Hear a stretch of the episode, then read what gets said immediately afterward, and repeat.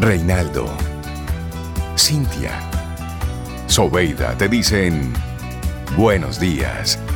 Esto es Camino al Sol.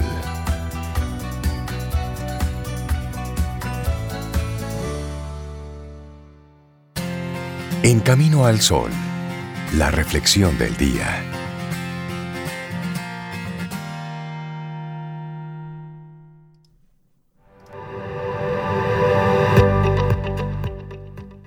Y hablando de respeto y teniendo la línea del día de hoy, Bárbara Marciniak nos dice, la energía puede tomar todas las formas de la creatividad, pero cuando uno está lidiando con la codicia, con el odio, con cualquier otra emoción que no se dirija hacia la luz, solo se le permite entonces avanzar hasta cierto punto.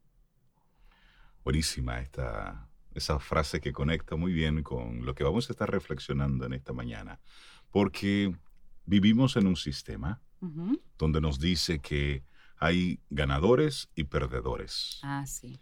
Que estamos en este mundo para ganar, para triunfar.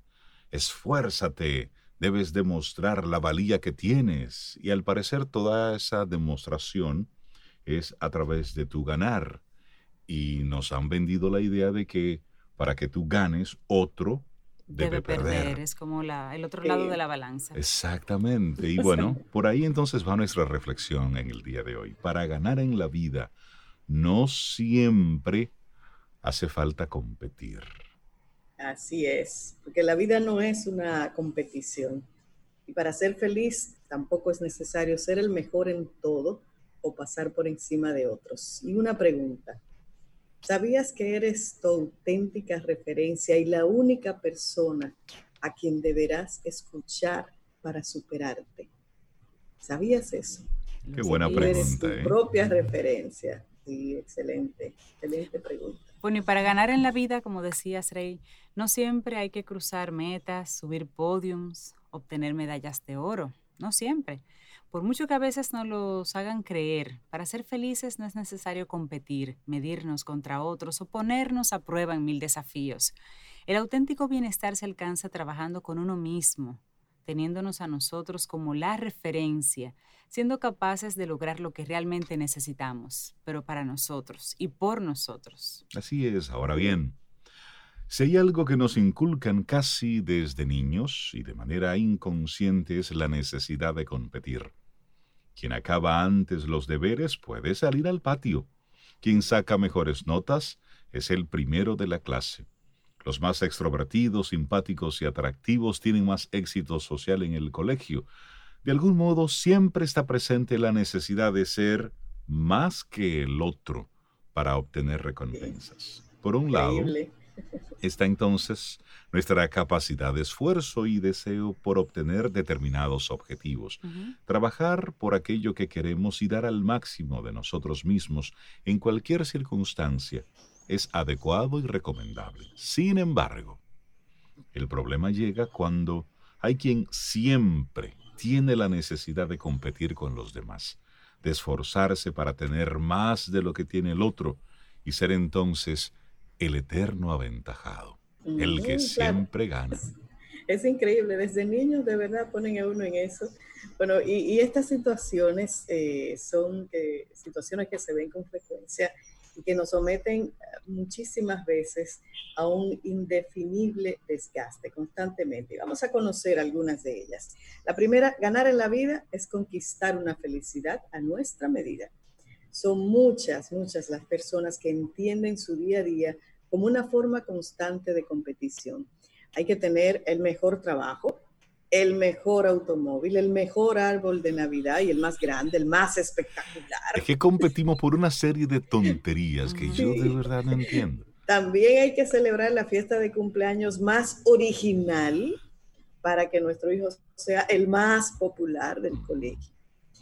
Es como si el rasgo definitorio de la vida en sociedad fuera precisamente eso, competir situarse en una posición de ventaja frente al resto del mundo. Sin embargo, hay algo evidente en todo esto. Quien entiende su vida a través de este filtro va a experimentar de forma constante una sola sensación. Escuchen bien cuál es. Estar frustrado. ese no poder sentirse satisfecho nunca, total. Al fin y al cabo, siempre saldrá alguien que se sitúe por delante en algo, que sea mejor por méritos propios. La necesidad de competir, de ser mejor que los demás, es el más inútil de los sufrimientos. Eso no te lleva a nada.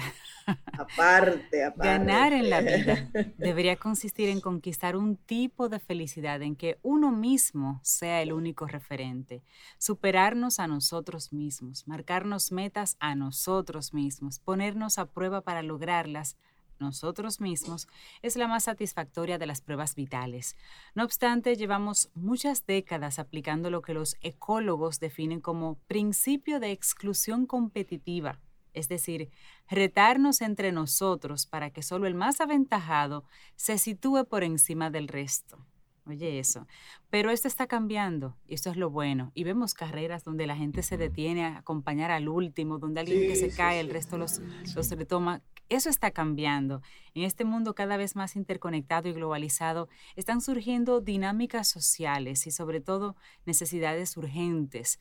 Ahora más que nunca es prioritario vertebrar una vida más cooperativa, cooperativa, menos competitiva. Y esto para dar solución a los múltiples desafíos que tenemos por delante. Al final, juntos, como comunidad, en este caso como seres humanos, podemos sobrevivir. Solos Solo está demostrado que no se puede. Y vamos a hacer una pregunta en esa misma línea. ¿Por qué hay personas que prefieren competir a colaborar? Bueno, hemos pasado mucho tiempo aplicando un enfoque competitivo en gran parte de nuestros diferentes escenarios sociales. Lo hacemos porque era y es el único modo de lograr un trabajo, obtener una plaza, conseguir la atención o el respeto dentro de algún grupo. Ahora bien, más allá de que en ocasiones sea necesario competir, hay quien lo hace por naturaleza, es decir, le sale naturalito, naturalito. La razón. Está, en ellos. Así es. Y entonces, alguna de las razones, bueno, te comparto una de ellas. A menudo es por baja autoestima. Para ellos ganar en la vida es poder sentirse superior al resto y lograr así alimento para el ego y refuerzos para sus inseguridades. Por otro lado, si tienen que involucrarse en tareas colaborativas, para este tipo de personas no supone beneficio alguno y, por lo tanto, evitan. Qué terrible. Y otra por aquí, en ocasiones lo que encontramos es una personalidad focalizada en la envidia, en la necesidad casi obsesiva por tener lo que tiene el otro, en ansiar aquello que ha conseguido el de más allá. Mm. Envidia y autoestima. Y por último, y no menos importante, no podemos olvidar que una parte de las personas altamente competitivas y con un perfil claramente agresivo esconden detrás la sombra del narcisismo el narcisismo patológico y dañino.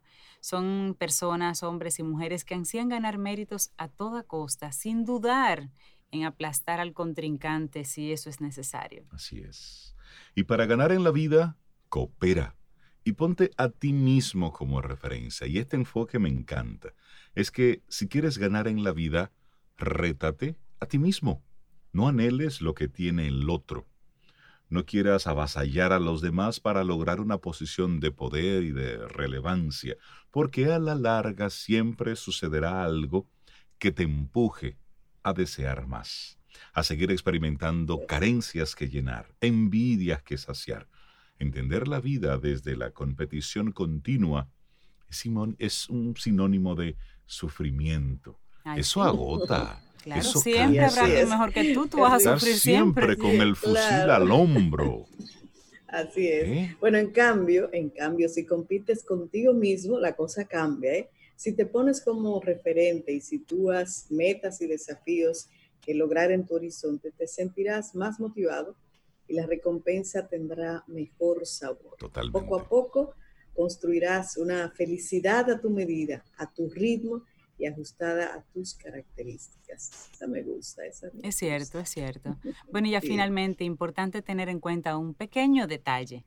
Es momento de crear escenarios en los que discurra una inteligencia colaborativa entre todos, esa en la cual todos somos partes, aunamos ideas, acción, reciprocidades y organización.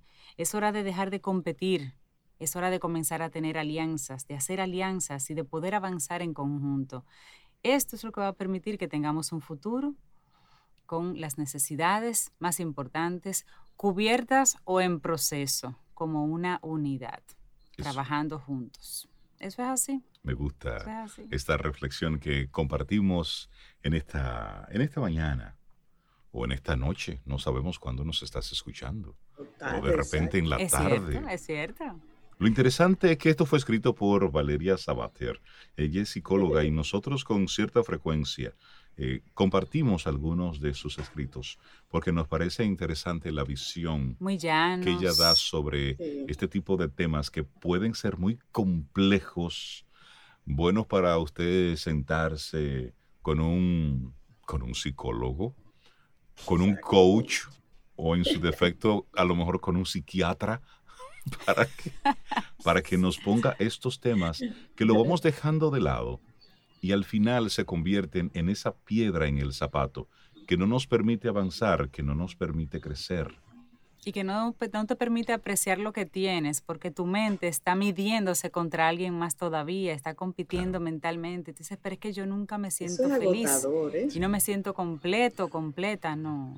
y, y al final es hoy ser la mejor versión de mí mismo posible. Que el rey de hoy sea mejor a la versión de ayer. Y así vamos día a día, superándonos a nosotros mismos, porque somos diferentes. Por lo tanto, si somos diferentes, criados de manera diferente, con valores diferentes, no vamos a pretender lograr lo mismo, en la misma medida, de la misma forma. Óyeme, coge tu cojombo, lo que te toca, coge lo tuyo y disfrútalo.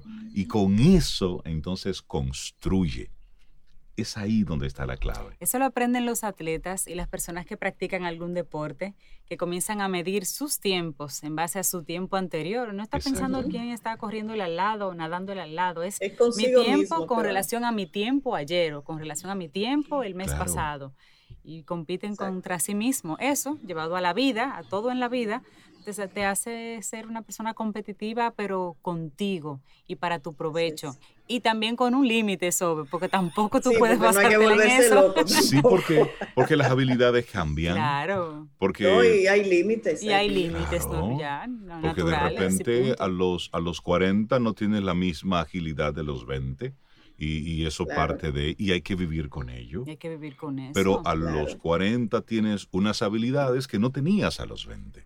Es Exactamente. Es irnos moviendo con lo que nos va a tocar. Oye, irse concentrando en uno, sin, sin egoísmo, pero para ser mejor cada vez, como dice Cintia, o sea, competir con uno, sin aplastar a otro y seguir avanzando, eso es. Y nosotros seguimos camino al sol.